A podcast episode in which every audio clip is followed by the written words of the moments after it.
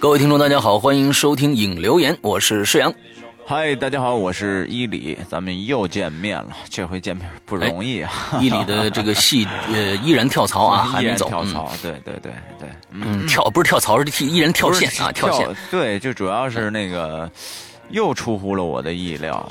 就是你说现在这个这个排排档，就这么的玄乎，你根本抓不住他，你也不知道他什么时候突然给你来一下子。也许说说不定这会儿正做着节目呢，突然我就接个电话，哎，机票给你订好了，你赶快走吧。嗯，很有可能啊，没谱。嗯，好，对对，做演员是不能左右自己的人生的啊。对呀，别说人生，哎，别说人生了，就连头发都左右不了啊。哎，对对对，没办法，头发都都都对不了，没没办法。嗯，所以你这头发一剃呢，就这个匪气就更加十足了啊！上个星期我们在这个我们的百度贴吧里边，呃，发伊里发出来了一张照片啊，这大家呢也在里面热议啊，说你怎么瘦成这样了？啊就是说这个。他其实一直就这么瘦。其实我一直就是这样的，只不过他原来头发。师阳原来没有这么胖。不不不不不不不，其实当时做呃照照片的时候，为什么这个样子呢？是呃照照片的一个非常非常呃这个有一个理论啊。对。就是说你不能往前，就说你你本来就挺挺壮的，那另外一个人特别小，你你不能往前，你越往前你越悬，你你那什么，我应该让他在前面，我在后边，哎。这样子呢，就这个这个比例就对了。所以呢，我趁着它就特别的小。完了之后呢，当我反正照片照照片，从来也不不不不忌讳这些东西，反正照照吧。你就你就反正人说，哎，你来我们这个星播电台了，你那个那个我给我们照张张照张相。我说没问题，你来你来你照吧。啊，哎，这这我们照一张相，哎，你就就呈现了这样的一个一个状态。嗯，没没没法，我发现我们的鬼友依然还是爱还是爱我们两个人的，不能不因为我们两个人变成这个样子。其实吧，我们俩这个都不好看，但是呢，这个。鬼友还是挺喜欢我们的，我们为此还是非常感动。对，主要是 听我们的声音。有些人呢，他其实就就是说，嗯，我们在这次众筹里面也有一个啊，就是说，呃，你要是北京的听众啊，我们有一个档位是两千块钱啊，你能来我们鬼影人间的工作室。他甚至呢还能加入到我们的节目里来，还能呢跟这个主播见面啊，这样的一个啊，很多人就说我不想去啊，我就想听你们的声音，我想我我想象你们的，我想象你们的样子，我不想看你们真样子。但是万一呢是歪瓜裂枣的话呢，这就完了。看完多伤心！你你这个那，那对对对，看完多伤心呢？我还是留一个美好的印象在里边吧。我想跟大家说的是啊。不至于 啊，不至于，还是都是这个，那都是都是，虽然不能说风流倜傥吧，但是也是倜傥风流的啊，你知道吧？所以呢，这个原来啊，我去那个就是那个去中央人民广播电台做节目的时候，以前有时候那个开车的时候老在听那个广播，哎呦，我就觉得尤其那个好多呃女 DJ 啊，她们声音特别的，哎呦醉人呐，性感迷人呐。然后那个去到电台里边呢，哎，后来这个还真见着了，真见着之后，哎呀，我跟你说那那种美好感一下就。少了很多，你知道吗？你看你这个人，你看你这个人，这是说，就人家人家声音好听的，我觉得这就是人家的一个非常大的一个优势啊。你像我们两个人，虽然呢，就是说声音呢也不比较好听，但是人呢长得也不差，你啊，不要这个 是吧？就你绝对真的，刘胖子，你绝对脸很大，真的。啊，脸很大没问题，但脸很大，我们我们想一想，世界上有很多脸很大的著名的演员。啊，他们脸都非常非常的大，但是依然呢，就是说在我们的心目中给大家留下了非常非常深刻的印象啊。那那那我们我们我们我们举一个例子啊，比如说这个这个什么刘金山是吧？哎呀，刘金山啊，嗯嗯。他不光是脸很大了，哎呀，嗯。啊，他啊，对对对对，其实呢，有很多香港演员，那个刘青云，你看这个都是我们本家，你知道吧？刘青云，他脸其实非常的大，但是哎，但但是非常的演演技就非常非常的好，你你你演的东西也非常的好所以呢不见得脸大就就在这个世界上就要遭遭人唾弃哎，不不啊，没唾弃。没有没有没有，你瞧你这话说中了，人谁没有对对对对任何人唾弃咱们啊，这个对对对，这但是你呢，经常唾弃啊，咱就这个完了之后中，啊你你你你你你呢，你就是哪儿都小啊，呃，也不一定，反正有一些地方我也没看着小不小，呃，到底有多小？你他妈这么一说，我操，哥们儿就跟他妈一米二一样，我操，小。没有没有没有没有一米二五，嗯，呃。行了，咱们说说上个星期发生的一些事儿啊，咱们品几句。我们这期呢，还依然进行我们的这个第十二期的校园诡异事件啊，我觉得非常的好啊，大家越故事越来越好听了，比以前的质量越来越高。就是从第一期开始，我们看见发现经常的一些鬼压鬼压床的事儿，我们这两期念的都有一些非常有意思的故事出现了，对吧？嗯。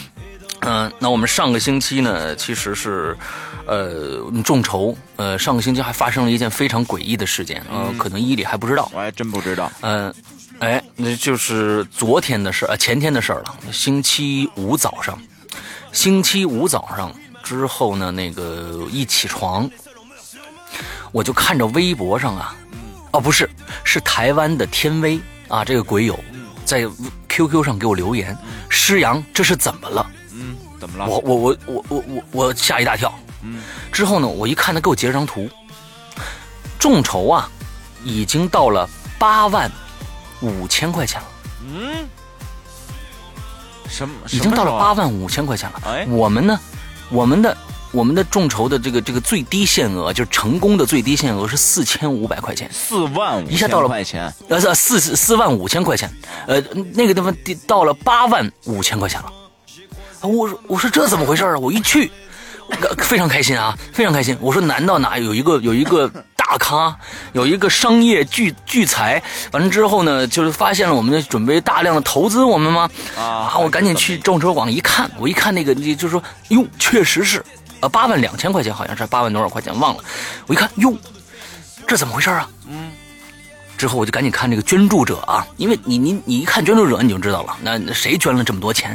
前一天还是四万两千块钱呢，嗯，四万两千块钱，对，那天完之后我一看啊，没人，嗯，没有新进来的。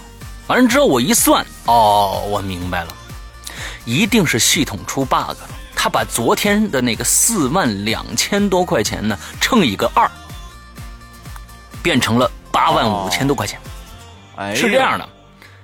完了之后呢，我心里有点我心里就矛盾呐、我心里非常矛盾。啊，我说当这个数字啊，是是在这儿放着的，对不对？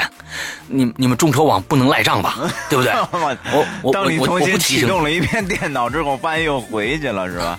没有没有没有没有没有没有。完了之后呢，我在想，我说咱们这还有三十多天呢，啊，咱们用了十天就已经捐到了四万四万两千块钱了，这还有三十多天呢。我想这个嗯众筹网肯定能知道这事儿。然后我就赶紧给众筹网打电话，就打了个电话，我说你们这怎么回事？你们是不是出问题了内部？他说，哎呦，我赶紧们，我们赶紧看一下。他说，最后给我回了一个，说是确实是这样，就是说这个系统出 bug，系统他们昨天在更新，可能有一些地方 bug 嗯，啊，有一些有一地方出现了 bug。我说你们这个 bug 可出不得呀。我说第一个，你们这个你到底是给我这八万块钱，还是不给我这八万块钱？到时候你赖你你这数字上是这么写的啊。他说：“哎呦，这真是不好意思，那我们从来没出现过这样的问题，就就因为昨天系统更新了一下，呃，可能就出现了这样的问题，实在不好意思，实在不好意思啊，就是出出这么一个事儿，难道这是一种预示吗？我不知道啊，因为确实是我们四万五千块钱只能做苹果的 APP，假如说我们能做捐到六万块钱，不过呢，这几天呢，最近几天的这个势头啊，有有有所下降啊，就是每天呃的钱数增长非常的缓慢，不像第一、第二天的，那真是节节喜报啊！你一天一万，一天一万，一天一万，差不多前五天就捐了差不多已经快四万块钱了，这几天呢就有点减缓了。不过呢，我还是要感谢其中的一些朋友啊，我觉得有一些朋友，呃，是一个北京人，他呢是做 4S 店的，他是做 4S 店的，之后呢，呃，他就跟我说说，真的特别想把这个钱呢捐给鬼影人间，但是因为他是做 4S 店的，但是因为地域性的问题，因为地域性的问题，就是你咱们这个是全国的，所以我觉得是做网店的非常的是好的，因为它没有地域性的限制。而，他呢做北在北京做 4S 店，就是你全国听的，你除了北京的有用，剩下的这么人就没用了。完了之后，他说那怎么办？我还是想捐。我说哎呀，我说我我我在咱们的广告里说的非常清楚，我说咱们这个呢是心意的事儿。不是只要钱的，想跟大家做做游戏、玩一玩的事儿。我说不管这个最后成功还成功与否啊，但是我心意领了啊，我还是想感谢一些，比如说前一段时间捐五千、捐一万的也都有。他们这些这这些人都有些跟我说，广告不着急。我我开跟他们说，我说现在咱们就可以做了。他说广告不着急啊，等等成功了以后，咱们以后再说啊。我就都非常非常感谢这个这些。啊，我觉得是支持鬼影的，真真正正真的是关心鬼影的人。对你们那么喜欢，包括包括咱们三十的，包括咱们五十的都一样。所有这些朋友都是冲着因为信任鬼影才才来到这个平台，给我们来来支持这个项目的。嗯，我希望能能有更多的朋友进入到这个项目来吧。嗯，因为确实是做出这个东西以后，大家都能受益啊，大家都能受益。嗯，上个星期还有一件事儿，我不知道伊里呃。知道不知道？就是这个，咱们的歌友歌手歌手大赛啊，我鬼影人间歌手大赛，我觉得挺好玩的。我知道，哎啊，知道啊，你你这个这个歌手大赛，我我这咱们上一集的这个这个这个鬼影留言也没说啊，跟大家在这说一下，鬼影人间现在做了一个非常有意思的歌手大赛啊，呃，举办地点在哪儿呢？在这个我们的百度贴吧里边，百度贴吧啊，一定要记住百度贴吧。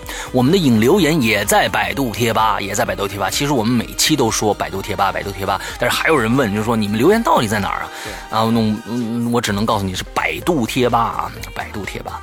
好，那这个我们的歌手大赛的这个是唱什么歌呢？只唱一首歌，就唱广告，就是我们这几天，你们大家每每这最近每期都能听得着，就是鬼影的众筹歌啊。众筹歌，我和黄挑唱那那首歌。传说。那么现在呢？有个雾霾的春天，就这首歌。秋天，秋天，秋天，秋天啊！雾霾的秋天啊！之后这歌词呢和伴奏啊，都在我们的百度贴吧这个这个这个帖子下边，你下载地址都有。参赛的方式是什么呢？你随便录，你不用伴奏录，干唱都成。但是现在基本所有的人全部都用的伴奏带，呃，用了各种各样的方式去把这个伴奏带加在在加在他们声这个声音里面，比如说通过这个什么唱吧是吧？唱吧也好，还是什么东西，自己家软件也好，完了把那个那个那个链接发到这个这个贴吧里边，完了让我们我们就评比，评比完了以后呢，这是维持两个星期啊，维持两个星期以后，前三呃前三名一二三等奖，那什么标准是有奖品的。啊？对，那什么标准是得一二三名？就是大家点赞次数的多。啊，行，评论的多，说好的多啊，我们最后以这个标准。啊，行，不以咱们俩为标准，是以这个全部鬼友的，全部鬼友不唱也可以去那儿打分嗯，这个分数非常重要。你你你就比如说，你听了所有的人，你你听这个，哎不错，你点了个赞；听这个也不错，点了个赞。哎，完了之后或者不点赞，你或者说好，或者很好，或者什么的，只要你你有个评语就行。完了，我们最后根据评语的这个好的这个次数。来，最后决定谁是一等奖。我我看大家这热情还挺浓郁的啊。然后那个现在虽然没做宣传，已经有六首还是七首了，是吧？我看有有有有一个小有一个男孩唱的好像还还可以，我给写了一个好。哎哎哎，然后其他的吧，我记得是哈伦啊，对对对，是我记得是哈伦啊，节奏拍压的很准。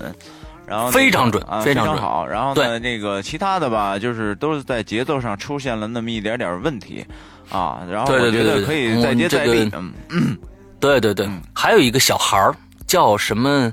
哎，叫什么来着？那孩子就是好像是一个应该年纪非常非常小的一个孩子，他唱的呃拍子也都对。嗯，那么小喜欢黑他唱的拍子基本上没什么问题。我我觉得听他声音好像也就是。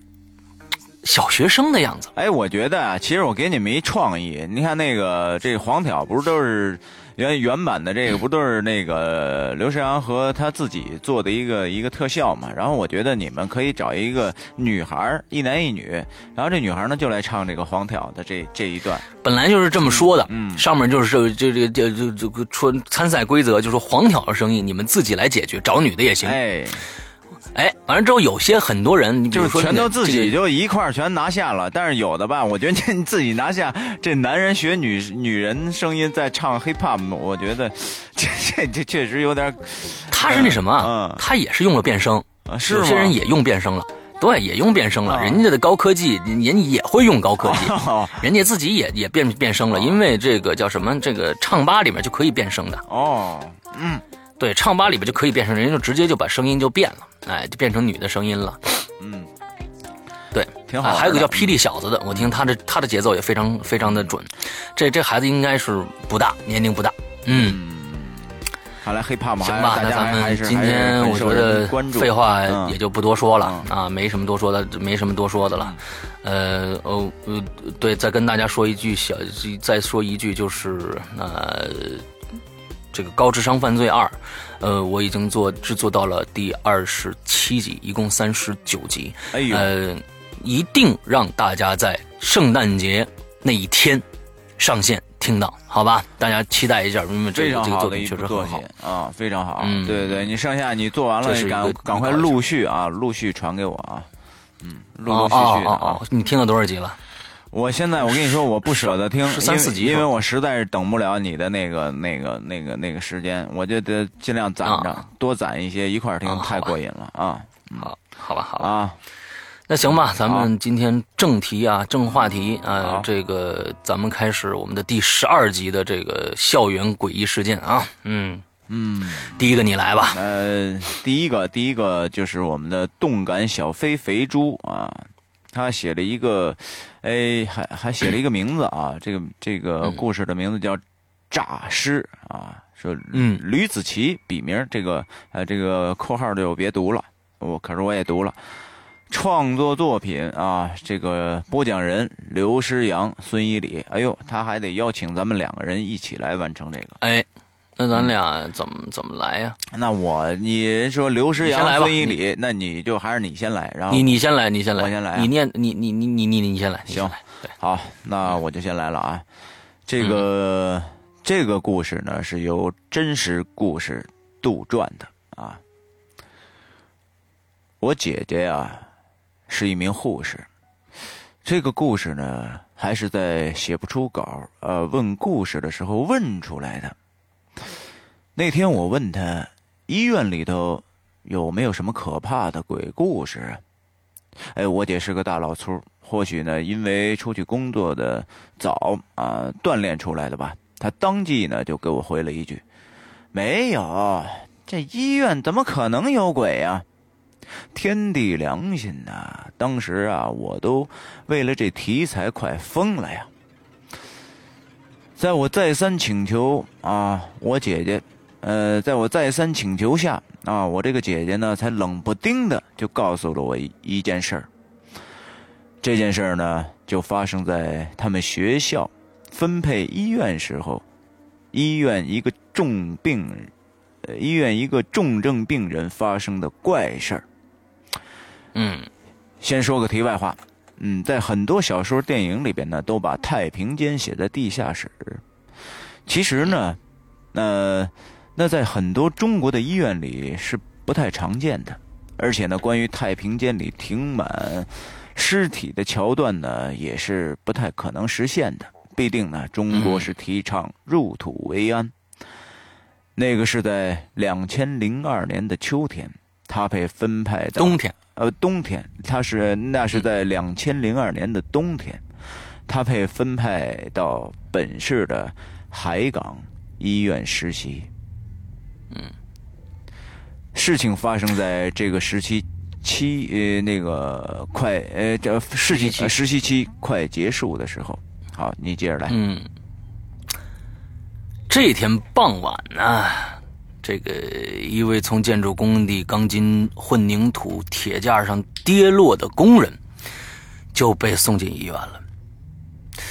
可是到了医院的时候呢，就断气了。医生进行了人道抢救，但是抢救无效，还是死了。这包工头因为无法处理遗体，而且还得等家属来，所以无奈之下呢，就把这个遗体啊留给医院，让他们保管。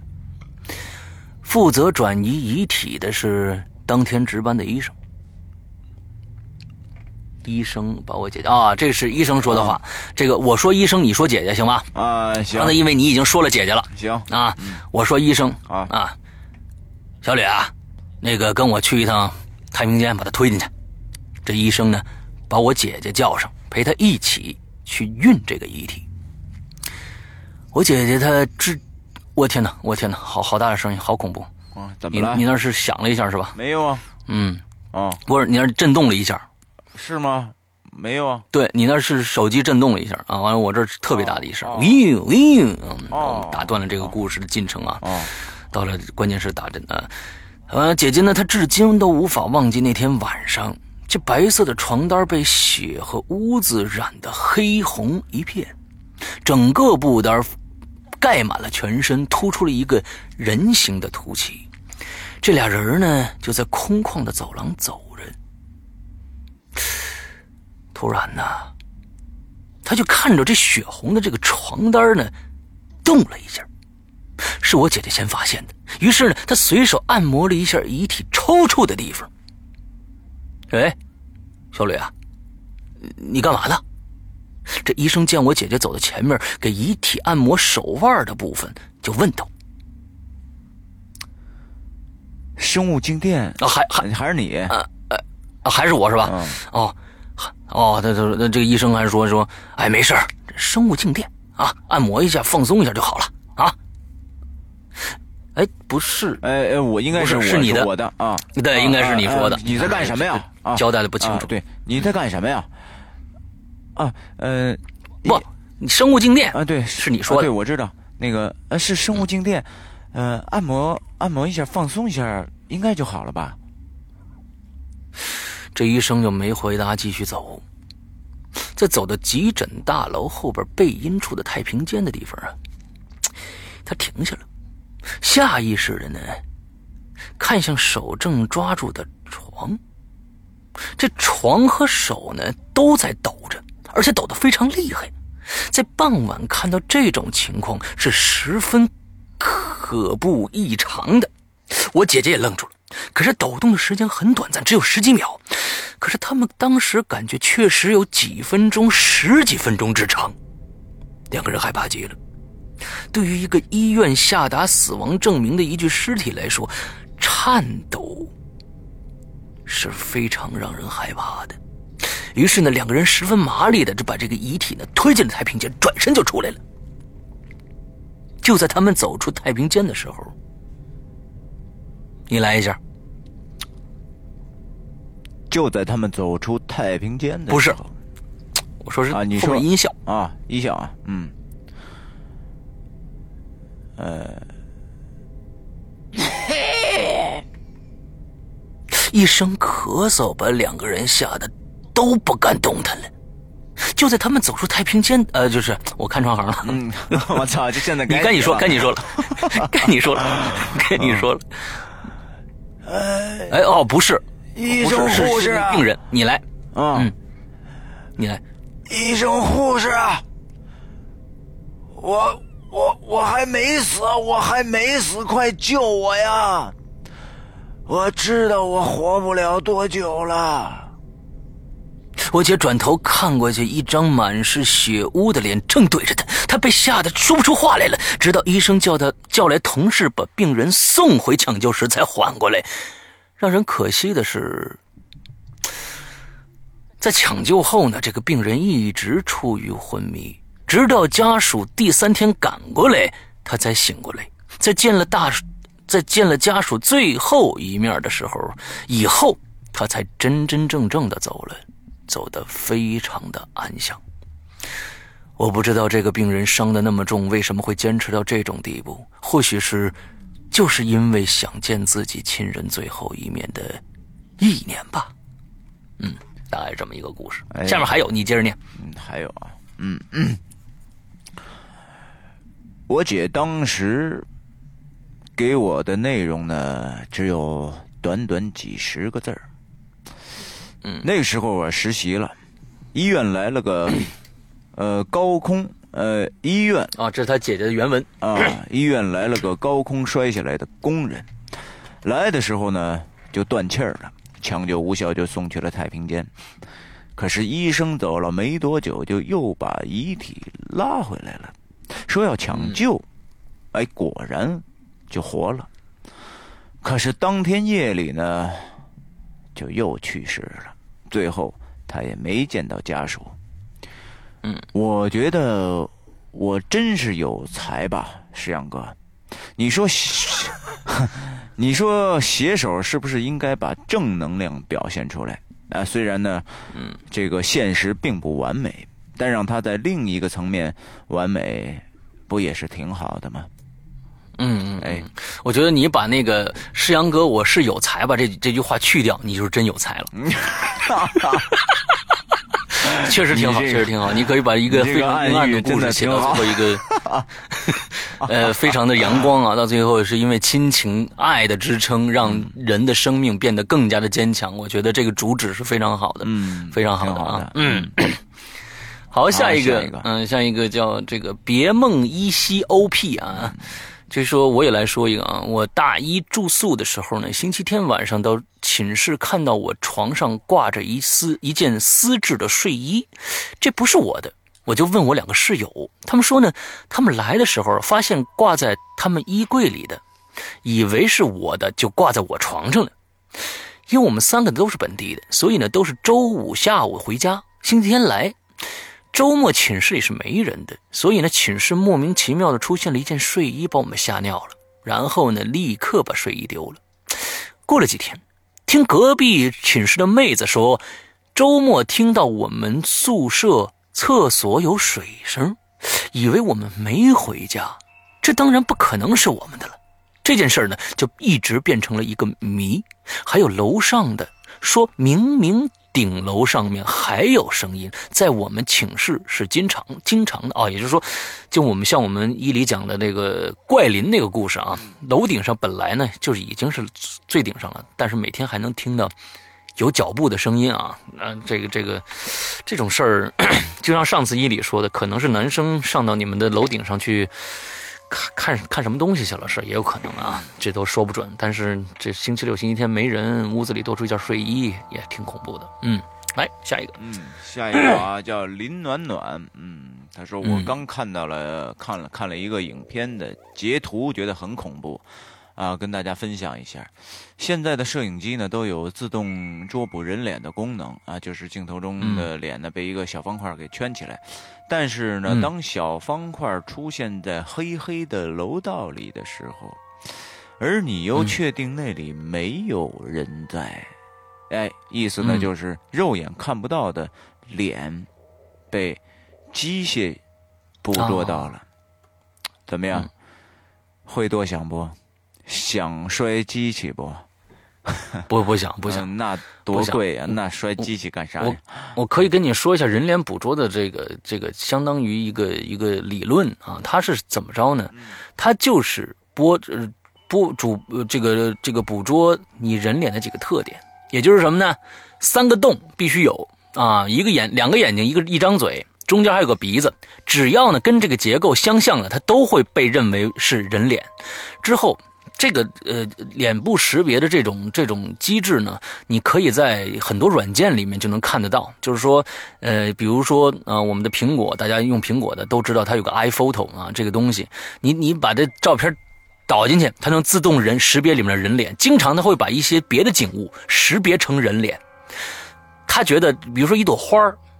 几朵花组成了一个一个样子，他就觉得这朵花的这个地方是人脸，那个东呃这这中间有一部分是人脸，他会识别错的。所以在黑暗中你看到的这个捕捉，它有可能是自动识别成把黑暗中的某一些部分识别成了一个一张脸的一个状态，其实没什么可怕的。这是用一种科学的角度来解说了这个事儿啊。哎，嗯嗯，好，下一个吧。下一个，张小鱼变张小黑啊。这个施阳你好，最最近是在荔枝 FM 听到你的节目，我是哦观影风向标的听众啊，听着听着就过来过到鬼影人间了，嗯，谢谢谢谢，看来我在那边做的广告也是没白做的，嗯，这个 特别爱爱校园诡异的专题啊，忍不住也来分享一个我我遇到的诡异事件，这是我亲身经历的事情啊，虽然已经过去两年了，但在不久之前呢，我才确定。这是一个灵异事件，所以到现在呢，一直是心有余悸，各种后怕啊。呃，我大学时代和石阳哥一样，是大学调调频台的主播啊。我不是，我不是主播啊。我在大学学的是录音啊，是录主播的，不是录，不是这呃那个主播，呃，是辐射我们校园内部的啊。晚上八点到十点的电台节目。我当时呢负责一档这个脱口秀，就是两个主播呢围绕一个话题巴拉巴拉聊天，就跟引流言一样啊，就跟咱们引流言一样。主题呢都是我们主播自己定的啊，这跟我们引流言也是一样的。嗯，有一次呢，我是不知道哪根筋就不对了，提议说呀，做咱们做一期这个灵异事件为主题的节目啊。哎，这大家就都同意了。于是呢，我就开始准备素材，也就是在那段时间里，为了准备素材。每天晚上呢，我看各种各样的灵异节目的纪录片或者是综艺节目。这个正式录节目的时候呢，是周五晚上。我们用的呢是 Cool Edit 软件，这个录播啊，现在叫 Audition 啊。平时的那个软件呢都非常的好用，而且呢前一档节目的主播刚刚用过，没有任何问题。但是轮到我们的时候呢，这个软件就经常出故障，总是啊录不进去。录好的音频保存的时候呢，又会丢失。一个开场白录了十几遍，后来呢，录了将近两个小时，成品才有十几分钟。那怎么回事？所以呢，大家一定要要用这个专业的录音软件。好，接着说哈，时间呢已经到晚上十点半了，这保安过来清场，说教学楼就关门了，让我们就让我们走。呃，括号里说明了一下啊，我们的调音台呢。在一栋教学楼的三楼的拐角处，啊，他描写了一下位置。没有办法，我和我的搭档，只能约定啊，周末抽时间再录一次。于是呢，大家就各自回寝室了。当我走到宿舍楼的底下的时候呢，我发现呢，哎，我电脑落在调音台了。呃，因为呢。当时为了录节目，我故意呢带了电脑到调频台去。于是呢，我就回到那栋教学楼去取电脑。到达教学楼的时候呢，已经是十一点多了。整栋教学楼里一个一个人都没有啊，灯也是关着的。我进去以后呢，我就害怕了，这后悔啊，怎么怎么没叫一人跟我一起来呢？我说本来想着叫这个保安叔叔啊和我一起上去，结果这保安室里没人。这我就只能是硬着头皮自己上去了。上楼的时候啊，我就开始给我搭档打电话，想聊着电话壮壮胆儿。结果我掏出手机，嘿，没信号。哎，这跟这个一般的恐怖片非常像啊！我就特别特别可气，就现在的编剧，那么多手机，反正先先给你弄没没信号，让你联系不了外边。这这个我觉得太太那什么了。哎，结果人家在现实生活中真的没信号啊。我那栋楼呢，平时信号很好的，我狂甩了好几次手机，终于打出去电话了。哎，大家告诉一个这个秘方啊，你有时候打不出去电话，你甩甩，好甩甩啊，甩甩更健康。终于呢，打出去电话了，嗯，可是对方呢无法接通。哎，我又给室友打了几个电话，结果还是无法接通。我呢就一直到了三楼，我先打开了调频台的这个铁门，又打开了小门，进到调频台开灯，哎，看到我电脑正在充电呢啊，于是呢我就过去拔了电源线，正蹲在那儿拔呢，我突然就听着铃铃铃的声音，这调频台的电话响了，当时我吓得一屁股就坐在地上了。调频台电话平时是用来接观众热线的呀，哈，因为我们节目的受众并不多，平时就算节目进行时间，呃，进行的时间都很少有人打进来，而且那时候已经是晚上十一点了，谁会这个时候打电话呢？这电话响了五六声的样子就不响了，我慌张的收拾电脑，狂奔出这个调频台，出一楼的时候。保安在我身后很凶恶的叫住了我，估估计啊，以为我是小小偷呢。我当时都快吓哭了，跟他说，我就我是这个调频台的，还问他为什么刚才不在保安室。可是保安说他一直都在保安室，连厕所都没上过。我已经来不及思考了，因为太害怕了。我就急忙跑出了教学楼。这回去的路上啊，我就给我们台长啊，就是一个大三的学生打电话。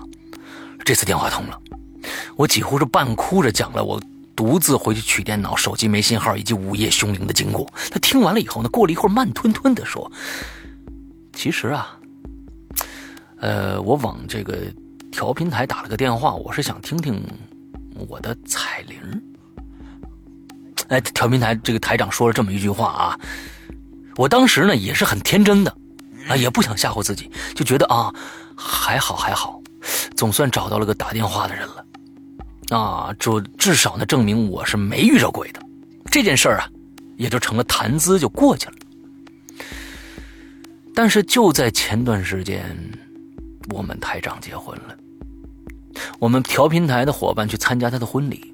在聚的时候呢，就聊起当初做这个调频台的时光。结果那个台长就说了：“我当初根本就没打过电话，因为听我电话里太慌张了，想安慰我一下，否则呢，就怕我这个会被吓坏了，就编了这么一个谎话。而且他说，其实啊，那段时间那电话是坏了的。”是他负责联络维修的，一个月以后才修好的。台里其他人都不知道这件事儿而已。当时啊，你们可以想象吗？虽然已经过去两年了，可是我在婚宴上还都觉得脊背发麻，饭都没吃好。哎，这个故事过真的挺邪的，小故事啊，嗯，挺邪的，小故事挺挺好玩，行，挺好玩。其实我感觉你当时啊。你当时就应该知道这个台长在骗你，因为他说这个理由啊，完完全全是不对的。嗯，他说什么呢？其实是我往调频台打了个电话，想听听我的彩铃。这怎么可能？那是不对的。对啊，是应该拿别人电话打你，在在别人的手机上才能听到彩铃。对，这是错的。你所以说这个他当时就没也没想过哎。嗯，哎，对对对对，这是这是错的。但是挺挺奇怪的这件事儿，真挺奇怪的。嗯，反正这世界上总有一些玄妙的事情，就是不可解答，找不到，永远你也找不到答案。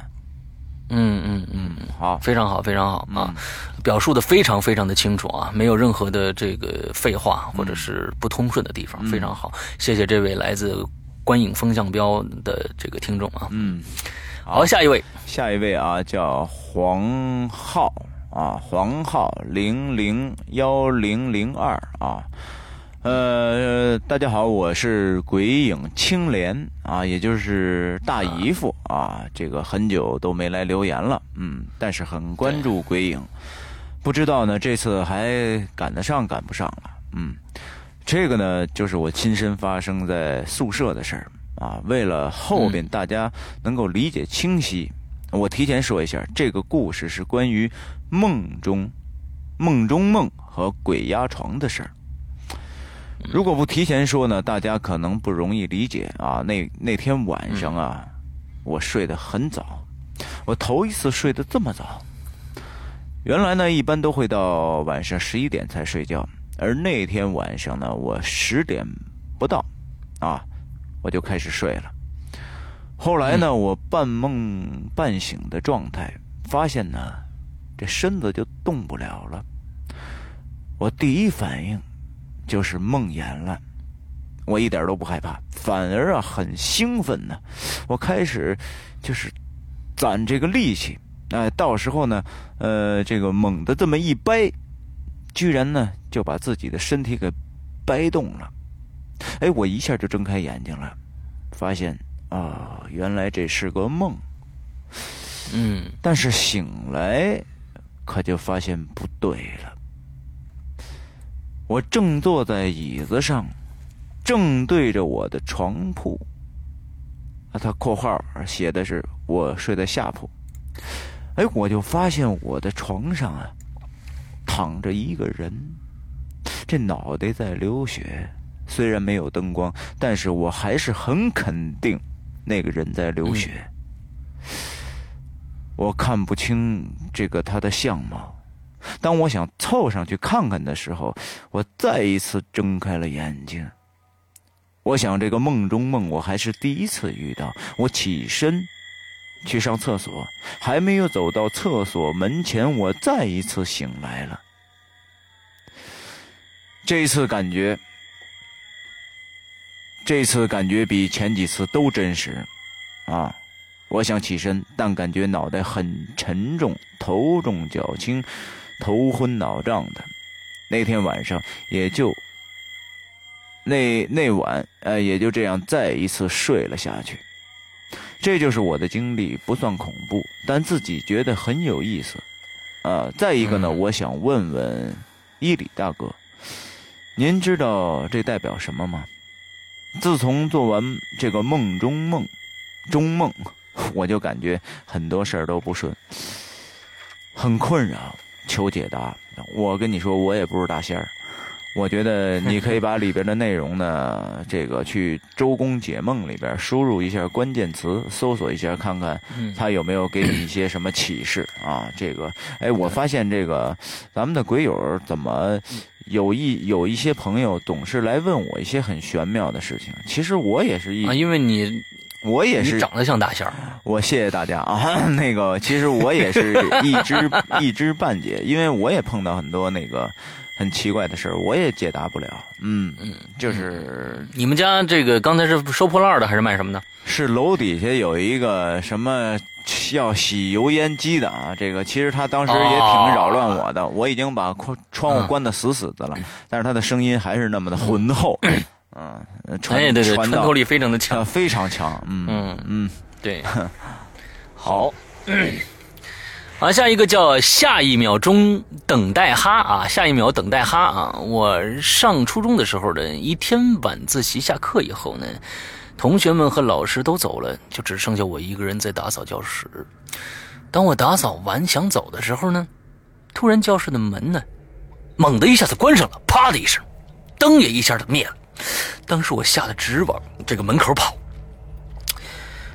但这门呢是怎么也拉不开，我就着急的往窗户往窗户跑去，大声的叫喊。这个时候，一个白发苍苍的老人正站在窗前窗前面对着我笑，当时我就吓昏了。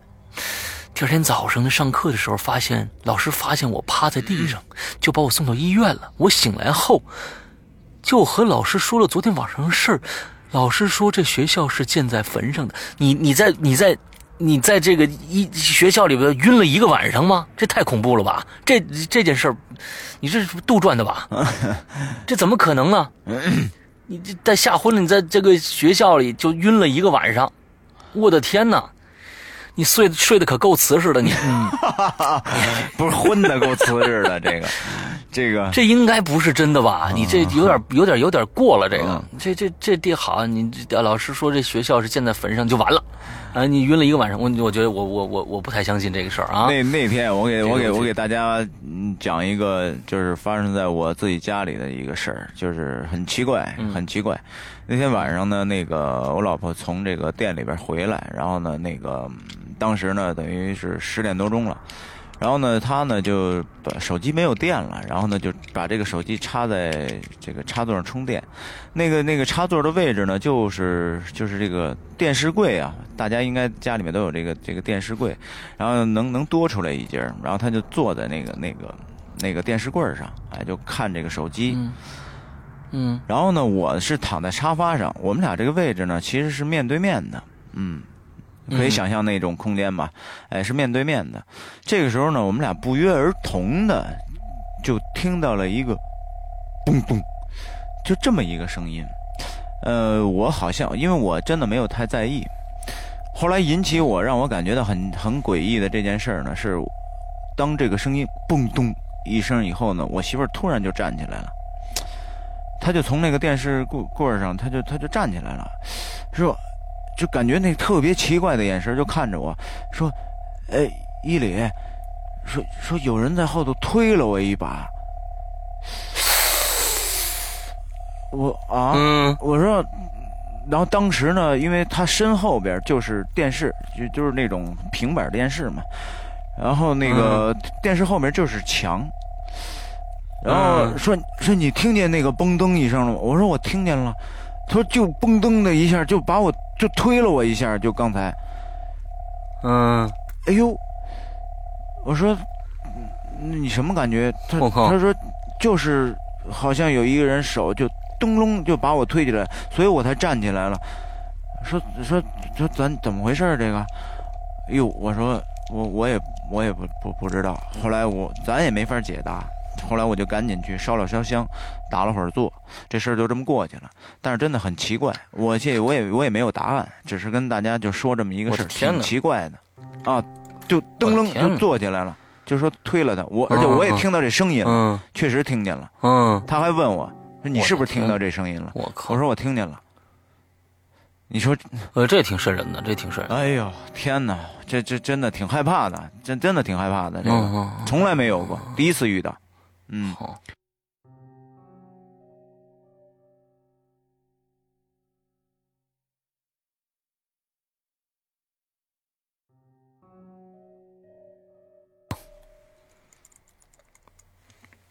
来，你来吧。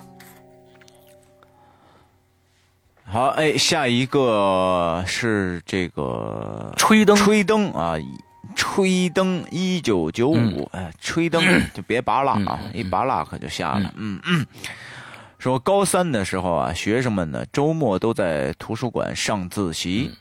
这休息的时候呢，我和校花儿，啊，我是一个男的啊，他注解了一下啊，说这个从楼上呢往楼下走，嗯。走到快到图书馆正门的时候，就看到了一个同班女同学正从这个图书馆的正门往里边走，还跟我们打了个招呼。可是等我们走到门口的时候呢，才发现这门可是锁着的呀，学生可是打不开的。嘿，他有可能，哎，这幻影有可能他就没从正门进来，或者是这正门这大厅里边有个拐角什么的，从从从别的地方过来的。那这只能这么这么解释了。挺啊，对对对，挺挺挺好玩的啊，挺好玩的。好，下下一一个啊个是我眼馋是吗？啊，这位 他说呢，来冒个泡啊，听同学的亲身经历啊，还记得那个那是一个高二的晚自修，他突然对我们说起，有一次晚上上完晚自习，呃，回到寝室发现校服没带来，由于呢高一和高二都回寝室了，所以校园里就只有高三在教室上自修。我们那几个为了不被老师抓到，特地穿过食堂的小道去教室。等拿好校服走到食堂的小道的时候，发现灯光那里站着一个穿着校服驼背的老太太。嘿，你说还穿校服？呃，由于我们是三四个人一起去的，所以并不怎么害怕。等我们经过她身旁的时候呢，那老太太抬头盯着我们，我瞧了她一眼，这瞧真是把我吓坏了，眼睛都是眼白，没眼就没眼球。他还对我们说：“嘿嘿，等我一陪我一起等人吧。啊，就这样，我们。”哦，这后面就不是了啊！陪我一起等人嘛，就就就这样，我们撒腿就跑，头都不敢回呀、都不敢回呀。这还有一个故事啊，是呃是他听别人说的啊。他有个朋友呢，有一次半夜上厕所，那、可能那儿那个那晚风呀比较大，这把门就给带上了。就这样呢，回去呃回去了，敲门，过了差不多几分钟后没人开，他就趴在阳台上。后来呢，他就他就在楼下看见一排撑着红伞、穿着白裙的人，是男是女不知道。正当正当怎么又当正当我了呢？正当那个人吧，你这这这这好几个人称啊，好几个这个视角。正当这个人呢看得入迷，后面寝室门开了，他让他朋室友呢也往下面看下面的景景象啊，结果什么都没有。嗯，好，这个念完了。嗯，好，好，下一好，下一个啊，哟，看见你了啊，，这个名字叫啊非常有意思。哟，看见你了。然后 高三的时候呢，因为是艺术生啊，这考完专业呢，才开始学文化课。嗯那个时候已经快三月了，学校里呢已经开始第三轮复习了，所以呢，没法去学校，在外边的补习班补习。嗯，这补习班呢，在一栋大厦的楼上，啊，几乎几就几楼给忘了啊。教室呢，正好在背光的那一面，嗯，这是应该是北面，嗯，就是俗称的阴宅。哎，这可不是阴宅，你别这么说，这这可不叫，别瞎说，这不叫阴宅，这叫背阴儿。嗯啊，这可不叫阴宅，是阴宅备必备的一个条件啊。这但是不是能说就背阴儿的房子都是阴宅？那好，那房子咱们这这买的这房子怎么办呢？是吧？呃，对，这不能叫阴宅啊。这个教室里呢，从来是晒不到太阳；宿舍呢，也是在教室旁边隔出来的这么一间小房子啊。别说太阳了，连阳光都没有。哎，这还不是这不是这是一样的啊。白天呢，进宿舍呢，别说太阳了，连阳光都没有。你看那后面，哎呀，嗯，白天呢进宿舍也是伸手不见五指。那看来是真的没有，一点都不夸张啊。啊，因为宿舍没有窗户，这可可，嗯，这确实有点阴啊。这个有天中午，我一个人在宿舍睡觉，睡午觉啊。因为呢，我怕黑，所以呢就没敢关灯。嗯，睡着睡着呢，突然就鬼压床了。当时眼睛是睁开的，我挣扎着就往旁边看。就看到了一个长发女子，就在我旁边，只是看到头发，没瞧见脸。嗯，当时我就吓出了一身的冷汗，一下就能动活了。我就赶紧跑出了宿舍去找老师。老师一直相信这鬼神一类的东西，就给我算了一个八字。这老师挺牛逼的。哎，然后呢，就说我这八字啊。过弱，太弱了。嗯，啊，这个比较容易看到一些不好的东西。当时宿舍里有个女生，八字全阴。嘿，每次睡觉的时候呢，只要她在，我们剩下的五个人都会做噩梦或者鬼压床什么的。现在想想啊，后背还是发凉啊。哎呦，你说这八字管不管用？八这八字绝对，真真的，绝对是在讲的呀。虽然说没有什么科学依据，但是呢，这么多事实证明，这个八字还是非常的。八字儿，那就是咱中国博大精深的易经里边的一个小分支，可以看你的八字是什么，推出来是什么。这是咱中国老祖宗留下的文化，它绝对是有道理的。要要不然今天能够传古从古至今的传下来，还这么灵验，那它你说它灵不灵？它很灵，这东西。嗯，下面一个叫李玉吉是吗？我不知道啊，这名字这这中间这字我不知道。叫李偷吉偷吗？那是个偷吗？偷哦，李偷吉啊，嗨，啊，看错了，嗯，李偷吉，李偷吉，说一个昨晚刚亲身体会的故事啊，在外读大学，国庆呢没订到国回家的车票，就索性没回去。寝室里呢，算上我只有两个人在了。晚上呢，一起和室友吃完夜宵就上床睡觉了，半夜被尿憋醒了，不知道是几点。只是呢伸手不见五指，下了床迷迷糊糊的往厕所走，突然呢就被一个球状的东西绊了一下。我这回身呢，伸脚摸索着看看是什么东西。当碰到的那一瞬间，我僵住了，一身鸡皮疙瘩，赶紧啊，一身起了一身鸡皮疙瘩，就赶紧上床盖住被子，闭上眼睛了，到天亮都没敢下床。天亮的时候，床已经湿了啊，嗯嗯，这是我家的，嗯，当时呢，光着脚，能清楚的感觉到踩到一个像是长了、长满了头发的球体，不如说呢，更像是个人头。这尿意就当时就全无了，直到早上起室友起来以后，我看向床下，是一个足球躺在地上。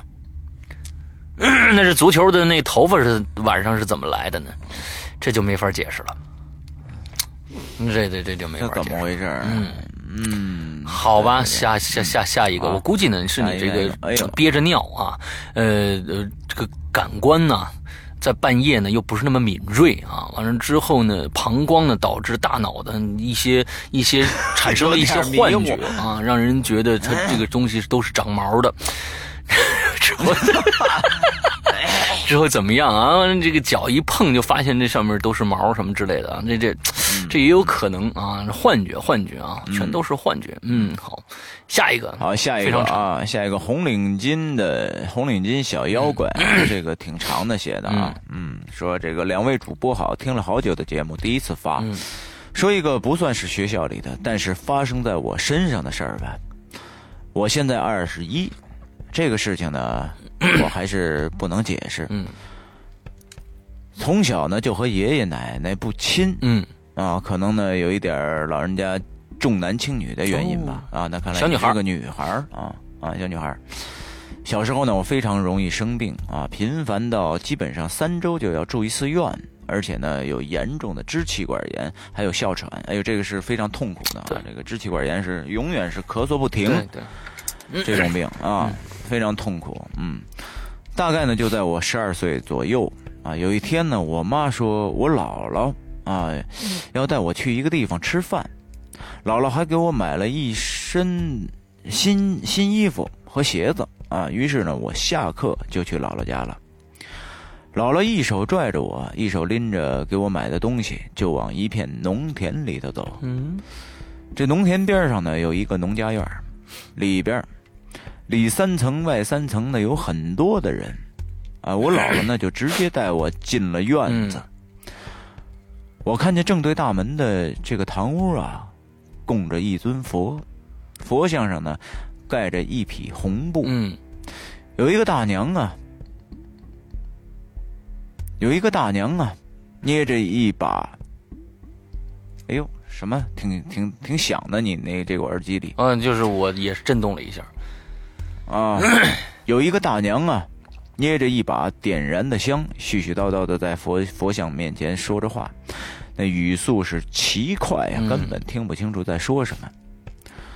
这姥姥呢，就带着我站在一边我一直在追问姥姥，这是在干什么呀？我们不是来吃饭的吗？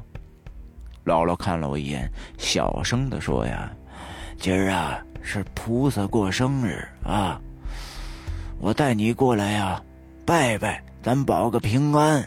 嗯，其实姥姥啊，当时说的很含糊，意思就是，只是带我过来拜拜而已。嗯，我从小就不排斥这些，于是乖乖的就在一边等着。轮到我的时候啊，这个大娘让我姥姥带着我，啊呃，带我。到这个隔壁的房子，把新衣服给换上。嗯，我才发现姥姥的袋子里头还有一批叠起来的红布。等我换好了出来，发现堂屋里边啊多了三张条凳。不知道大家能不能明白啊？就是那种一个人坐的太边上就会翻过来的那种老凳子啊。我知道，嗯，头尾相接呢。呃，正对着菩萨摆着，头尾相接的正对着菩萨摆着，嗯，像一座桥一样啊。那个大娘呢，走到我的面前问：“你叫什么名字呀？”我姥姥说：“啊，她叫佩佩呀。”大娘点点头，就给我姥姥说：“带她上桥吧。”这一手指了。一下，前面的面前的这个条凳，我觉得周围很多人看着都有点难为情。但是呢，我姥姥不容分说的就把我给抱上凳子了。然后呢，那个大娘就站在佛像前说：“往这边走，慢慢走。”我就慢慢的挪着往前走。嗯。我平衡感也不好，就差点掉下来。我一边走呢，一边听着这大娘在边上，就像刚才那样默念着什么。然后呢，她说话的声音越来越大，准确的说，像是在唱着什么。我只能是听懂一点点，大概是保佑我之之类的。等我走到了头大娘就让我姥姥，呃呃，就大娘就让我姥姥那儿拿了块红布，嗯。就是就上我姥姥那儿拿了块红布，在佛像面前的铜盆里头给点燃了。哦，我知道他唱什么歌了，嗯，我知道他唱什么歌了，灯啊，什么歌啊？这是？就是那天师弟用一块红布，就唱这个，蒙住我双眼也蒙住了天，蒙住了天。那就唱这个。哎呀，厉害厉害！那会儿唢呐也起来了啊。这个等这个布烧完了之后呢，就让我下来了。那我记得那个布袋快完的，烧完的灰儿啊，特别的漂亮，我不知道怎么形容。大娘呢，把我拉到一边，问我：“你小时候是不是差点被车撞了呀？”我摇头说记不得了。我姥姥接了话说：“是啊。”然后她又问：“你是不是有个叔叔啊？”我说：“我是有个叔叔，我是有个表叔。”大娘又说：“不是，是你爸爸的亲哥哥亲哥哥那是大爷，啊。对，亲哥那是大爷。嗯，你大爷的，那我爸，嗯，你大，嗯，我爸呢只有一个妹妹啊，哪有什么哥哥呀？我姥姥也没说有，大娘一大娘说一定有，你们打电话问。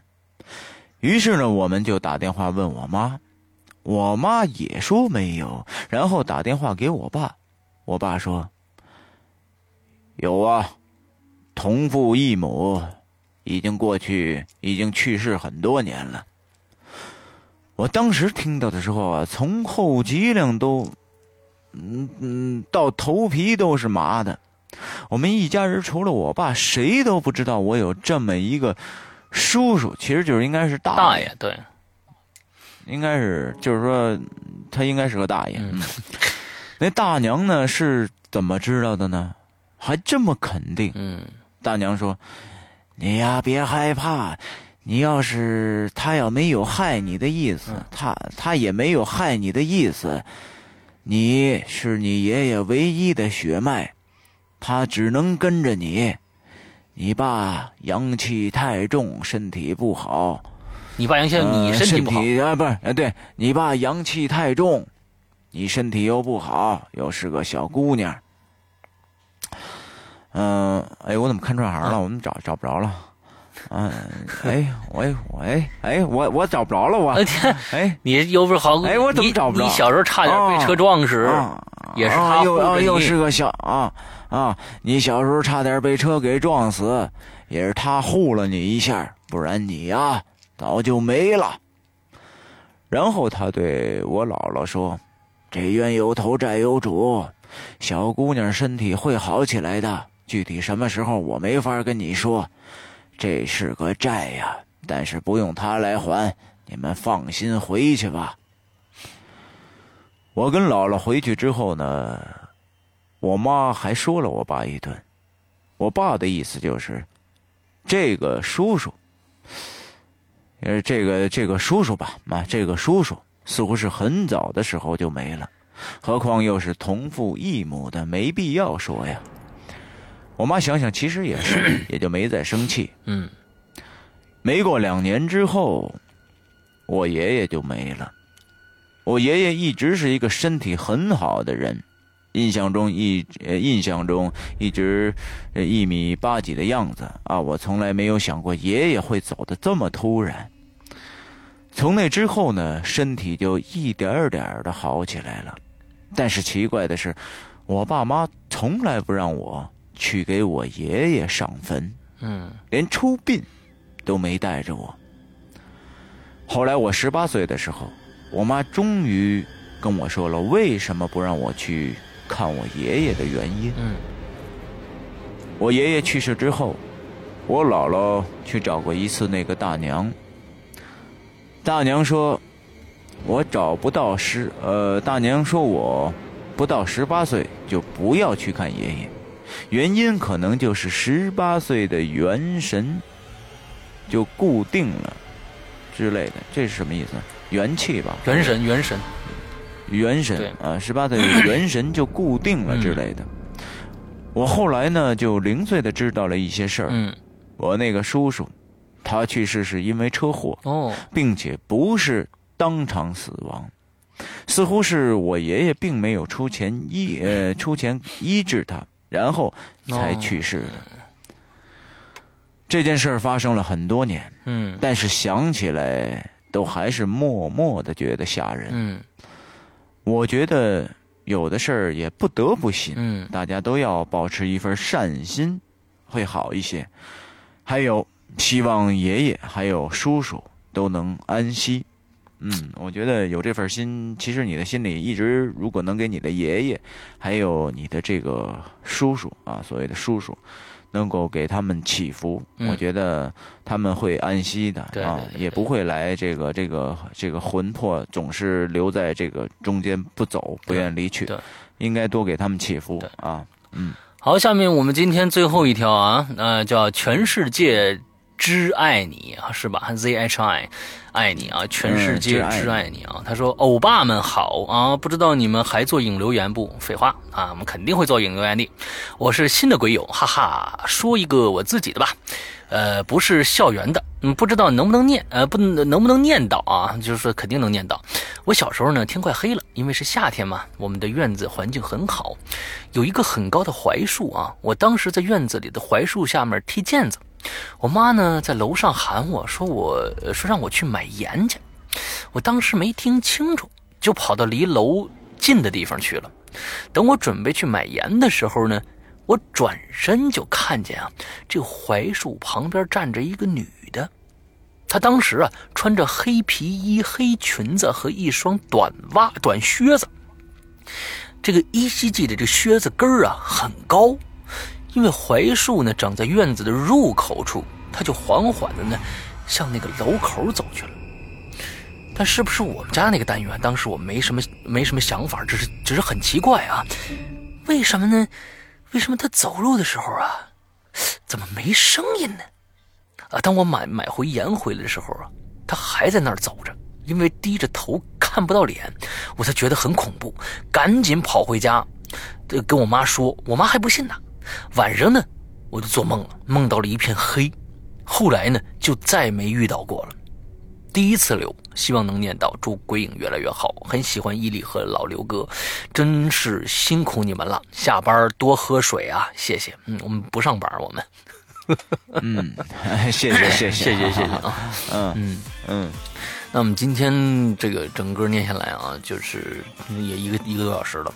呃，我觉得这个话题呢，还真的有意思。我觉得就像是就是后边越往后边的，嗯大家都是越喜欢把这个事儿啊写的这个对质量越来越高。对啊，也越来越吸引人，了。所以说我们在前几期说加标标点符号这个事儿呢是非常重要的啊，因为大家可能好往后要标点符号真的很重要，这个要不然他看着真的容易串行对。对啊对，刚才那个串行呢，是你真的是你由于你自己是我是是是，由于我自己刚才啊，因为为什么我为什么是晃了一下神串行了呢？嗯因为啊，刚才那个在施阳这个念的时候啊，我抽了一根烟，等我把这个烟 掐掐在烟灰缸里的时候，它没灭，嗯它它这个又飘来一股风，老往我这个眼睛这儿飘，嗯熏得我呀是特别难受。嗯我又回身掐了一下烟头，我再一转回来，好密密麻麻一片字找不着了。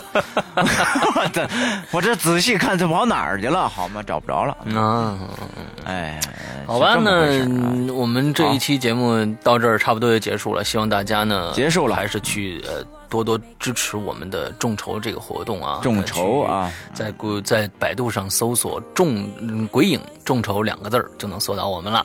呃，嗯，这一期的密码啊，进群密码是什么啊？进群密码是什么？哎伊犁你留一个吧，每次都是我留，你想一个。嗯，呃，众筹就是就这么很简单吧。嗯进群密码就写众筹俩字儿。啊，众筹俩字儿是吧？就众筹两个字。OK，对，好，好，好，好，好，那希望大家没去参与，有有有兴趣参与我们的歌咏歌手大赛的，也可以去参与一下啊。嗯留言，呃，对对对引留言的位置和歌参加歌手大赛的位置都是一样的，都是在我们的百度贴吧里边啊，都叫大家去关注这个平台上面的一些一些活动。那好，今天的影留言到这儿结束啊，希望大家这一周快乐开心，拜拜。好，拜拜。on